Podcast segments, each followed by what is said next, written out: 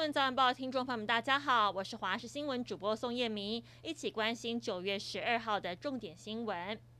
受到灿淑台风的影响，容易有短延时强降雨。气象局目前针对北北基等十一个县市发布了豪大雨特报，其中宜兰、花莲、屏东为豪雨特报。气象局提醒，台东县已经有豪雨发生，提醒今天宜兰县、花莲县跟恒春半岛容易有大雨或是呢豪雨。桃园以北、台中、高屏以及台东地区有局部大雨发生的几率，请注意雷击、强阵风跟塌方落石。而经济部水利署上午没有发布淹水警戒，但针对宝山第二水库、明德水库、鲤鱼潭水库及其兰河苑、德元埤、牡丹水库发布了水库放流警戒，提醒民众发布水库放流警戒，请下游民众以及工作人员迅速离开河床，以免发生危险。而灿淑台风来袭，交通部高工局表示，根据中央气象局发布的台风警报。今天十二点开始，宜兰县的平均风力预测值最小数值达八级。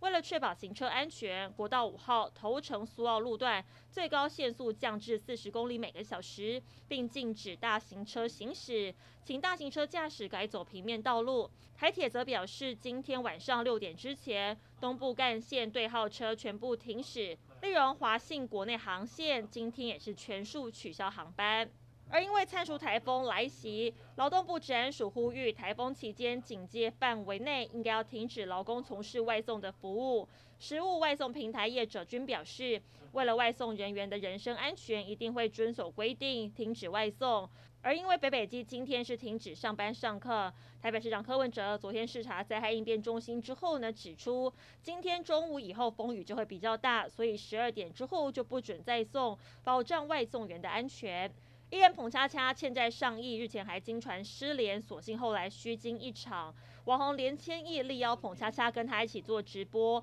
还喊出一场直播十万，包月十六场，年薪破两千万的合约价码。对此，澎恰恰低调表示，直播是另一个世界，先谢谢，要衡量自己的实力。同时也说，我有得到这个讯息，但直播是很专业的东西，我还在思考当中。不管他是谁，在直播这一块是不是适合我，我也还在思考中。美国本土遭逢最致命的九一恐怖攻击届满二十年，当时担任美国总统的布希十一号出席了纪念活动时警告指出，美国正面临来自国内的恐怖主义新威胁。不惜描述美国遭到恐攻之后的反应时表示，第一线救难人员舍己救人，陌生人彼此互助，在悲伤跟优雅中团结一心。敌人的攻击行径揭露了美国人民的精神，我们为我们受创的国家深感自豪。世界排名第一百五十名、年仅十八岁的华裔小将拉杜卡努，今天在美国网球公开赛女单决赛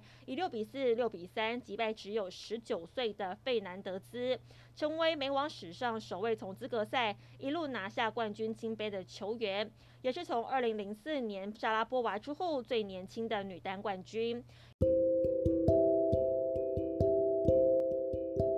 以上是这节新闻内容，非常感谢您的收听，我们再会。